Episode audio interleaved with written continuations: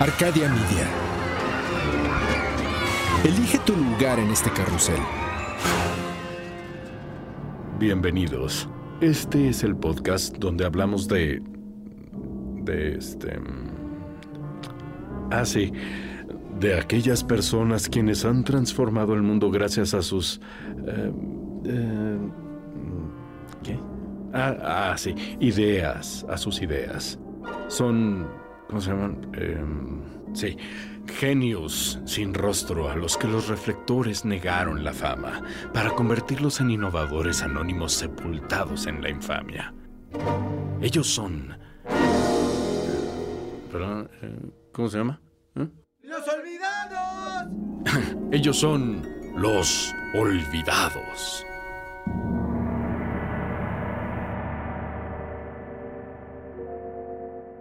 El otro día estaba intentando explicarle a alguien a qué me dedicaba y cómo lo hacía. Le contaba que trabajo en publicidad y que, en poquísimas palabras y en términos sumamente generales, mi trabajo es escribir comerciales. Le explicaba que el cliente nos da un brief, un documento con el mensaje a comunicar, a quién le estamos hablando y demás información importante. Parte de mi trabajo, le decía, es encontrar insights con los que la gente se pueda identificar. ¿Un insight? ¿Qué carajos es un insight, Javier? me preguntó. Bueno, según el diccionario Oxford, el insight es la capacidad de obtener una comprensión intuitiva, precisa y profunda de una persona o cosa. O sea, sí, pero en marketing y publicidad es un poco diferente. Ya sabes que nos encanta inventarnos términos que suenen lo más sofisticado posible. Y en vez de darte una definición mafufa, rimbombante, estrambótica o estrafalaria, te voy a decir qué se siente. Cuando una marca utiliza un buen insight, tu reacción debe de ser algo como, wow, así es como me siento. O tal vez un, nunca había pensado eso de esa manera. Los insights son universales y están en todos lados. Son observaciones de la vida cotidiana. Te pongo un ejemplo. Todos sabemos que cuando tenemos hambre nos cambia el humor. Algunos nos ponemos un poco más gruñones, exagerados o dramáticos. Este cambio de humor no es nada nuevo. La famosa marca de chocolate, Snickers, capitalizó este insight a su favor y creó su famosa campaña publicitaria con el eslogan No eres tú cuando tienes hambre. Pero Javier, eso es obvio, podrás pensar. Y sí, sí lo es. Lo único que hizo la marca fue ahondar en el tema, meterle un poco de humor y listo. A pesar de que el insight estaba ahí, en nuestras narices, ninguna marca de chocolates o alimentos lo había explorado estoy seguro que más de un ejecutivo de marketing se dijo, ¿cómo no lo vi?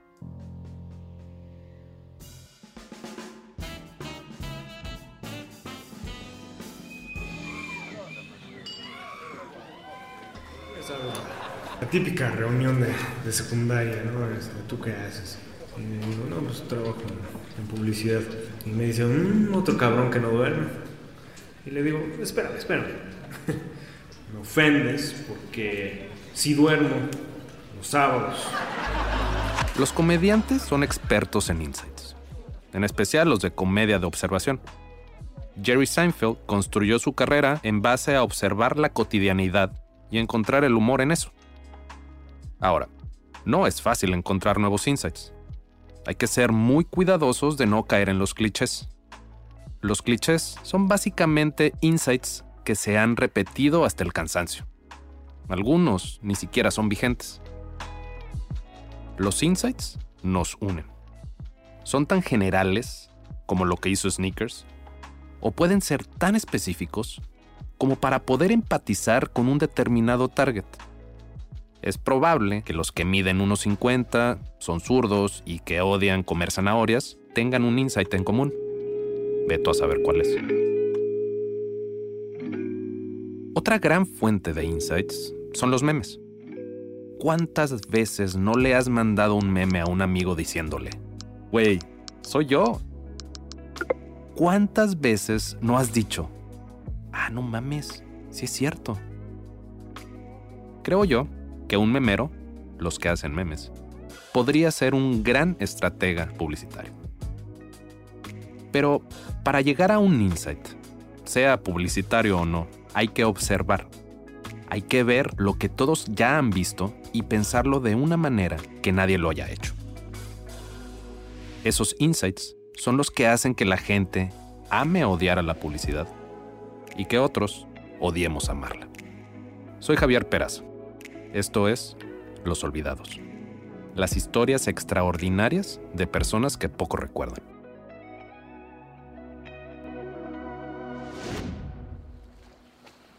Durante la era de la navegación a vela, el período entre el siglo XVI y mediados del siglo XIX, se calcula que la mitad de los marineros murieron a causa del escorbuto. Esta enfermedad es causada por falta de vitamina C y por lo general los que la sufren terminan muriendo desangrados. Pero hoy en día no hay nada de qué preocuparse, por dos sencillas razones.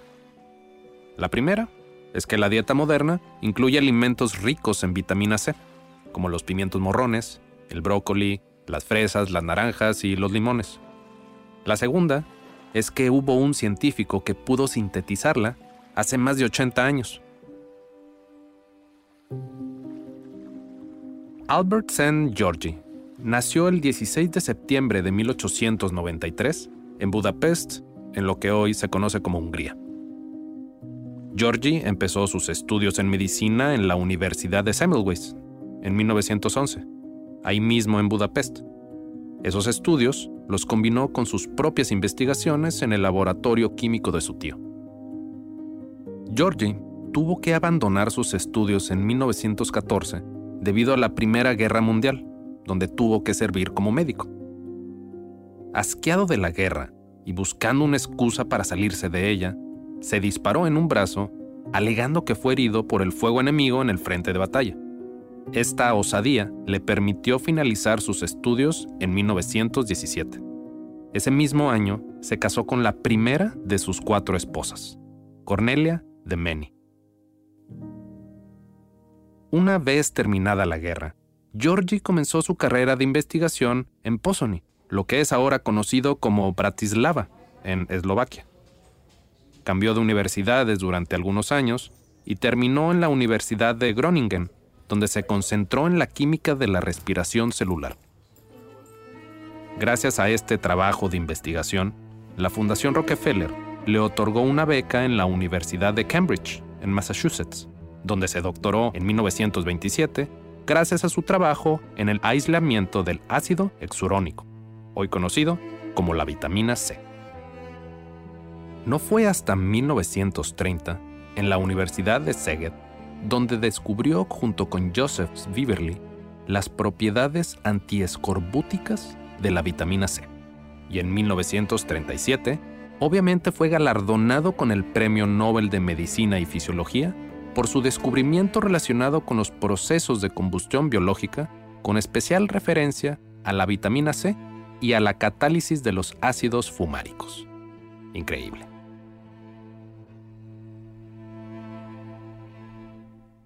Aquí podría terminar de contar la historia de Albert St. George, pero no. Su vida fue un poco más interesante que un premio Nobel y el descubrimiento de la vitamina más conocida en el planeta. Durante la Segunda Guerra Mundial, cuando la Asociación de Defensa Nacional húngara se hizo del control de la política en Hungría, Georgi ayudó a sus amigos judíos a escapar del país. También se unió al movimiento de resistencia húngaro, y aunque Hungría era aliada de las potencias del eje, el primer ministro húngaro, Miklos Kayai, envió a Georgi a Estambul en 1944 con el pretexto de una conferencia científica para iniciar negociaciones secretas con los aliados. Los alemanes no tardaron en descubrir el complot y el mismísimo Adolf Hitler emitió una orden de arresto contra Georgi. Afortunadamente, pudo escapar del arresto domiciliario y estuvo durante 1944 y 1945 como fugitivo de la Gestapo. Después de la guerra, Giorgi se convirtió en una figura pública bastante reconocida y hasta se especuló la posibilidad de que se convirtiera en presidente de Hungría, si los soviéticos lo permitían, obviamente. Pues no se lo permitieron. Y harto con el régimen comunista de Hungría, emigró a Estados Unidos en 1947. Para ese entonces, ya estaba con su segunda esposa, Marta Borbiró. Se había divorciado de su primera esposa en 1941. Ese mismo año, en 1947, fundó el Instituto para la Investigación Muscular. A finales de la década de 1950, Georgie se interesó por la investigación del cáncer y desarrolló ideas sobre la aplicación de las teorías de la mecánica cuántica a la bioquímica, o sea, la biología cuántica del cáncer. Pero a lo largo de toda su carrera de investigación, tuvo problemas financieros para fondear sus investigaciones. Georgie se dio cuenta que un descubrimiento, por definición, debe de ser una variante de un conocimiento ya existente y dividió a los científicos en dos categorías, los apolíneos y los dionisíacos. Georgie decía que en la ciencia, el apolíneo tiende a desarrollar a la perfección las líneas establecidas, mientras los dionisíacos se basan más bien en la intuición y es más probable que abran nuevos e inesperados caminos para la investigación. Afirmaba que el futuro de la humanidad depende del progreso de la ciencia, y el progreso de la ciencia depende del apoyo económico que pueda encontrar. El apoyo se da sobre todo en forma de subvenciones, y los métodos actuales de distribución de subvenciones favorecen indebidamente a los apolíneos. En 1967, ya con su tercera esposa, June Susan Wichterman, la anterior murió de cáncer, firmó una carta en la que declaraba su intención de negarse a pagar impuestos como medio de protesta contra la guerra de Estados Unidos en contra de Vietnam. Georgie murió el 22 de octubre de 1986 en Massachusetts, al lado de su cuarta y última esposa, Marcia Houston. Una de las frases más célebres de Albert St. Georgie fue, descubrir es ver lo que todo el mundo ya ha visto y pensar lo que nadie ha pensado. Georgie nos dio la mejor definición de un insight. Albert St. Georgie, el científico que descubrió la vitamina C, no será olvidado. Narrado y escrito por Javier Peraza. Diseño de audio por Emiliano Quintanar. Asistente de audio, Andrés Bain. Producido por Luis Eduardo Castillo en los estudios de Wetback Audio en México. En honor a Sergio Tamés Martínez. Ana, los niños y yo te vamos a extrañar.